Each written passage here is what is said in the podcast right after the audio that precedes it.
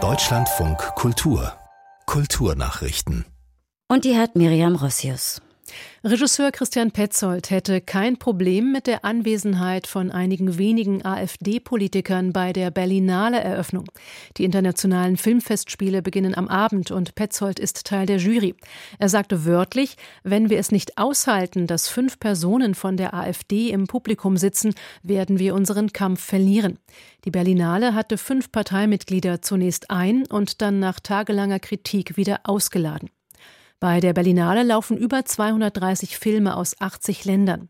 Im Wettbewerb konkurrieren 20 Produktionen um den goldenen und die silbernen Bären, darunter auch zwei deutsche Filme. In Liebe, Eure Hilde von Andreas Dresen und das neue Werk von Matthias Glasner. In seinem Familiendrama Sterben spielt Lass Eidinger eine der Hauptrollen. Er saß 2016 neben der US-Schauspielerin Meryl Streep in der Jury. Im Deutschlandfunk Kultur sagte er rückblickend, mir ist es damals so bewusst geworden, dass man erstmal so verführt ist zu denken, ich kann es gar nicht, ich kann keine Filme beurteilen.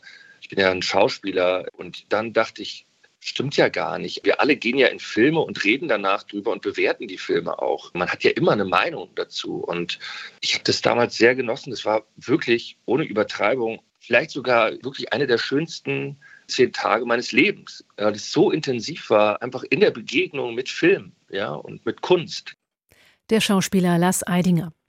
Das National Theatre in London testet einen früheren Vorstellungsbeginn. So will es nach der Pandemie wieder ein größeres Publikum anlocken. Sechs Monate lang hebt sich bei einigen Aufführungen der Vorhang bereits abends um halb sieben, statt wie sonst üblich eine Stunde später. Viele Theaterfans möchten nicht mehr so spät in London unterwegs sein, so die Erfahrung britischer Kulturinstitutionen. Gerade ältere Menschen begrüßten ein früheres Ende, weil dadurch zum Beispiel auch die Heimfahrt einfacher werde. Das National Theatre berichtet, dass sich die frühen Aufführungen bisher geringfügig besser verkaufen als andere Vorstellungen unter der Woche. Ob der vorgezogene Beginn zu einer festen Einrichtung wird, will das Haus aber erst nach Ende des Versuchs entscheiden. Die Schauspielerin Johanna von Kotschian ist tot. Sie starb am Dienstag im Alter von 90 Jahren in Berlin, wie die deutsche Presseagentur meldet. Die ausgebildete Sopranistin war in den 70er Jahren mit dem Schlager Das bisschen Haushalt bekannt geworden. Ihre Filmkarriere begann Johanna von Kotschian 1957 mit der Komödie Viktor und Viktoria. Im Jahr darauf gelang ihr in dem Film Wir Wunderkinder der Durchbruch. Zu ihren Stationen als Theaterschauspielerin gehörten das Residenztheater München und das Theater in der Josefstadt in Wien.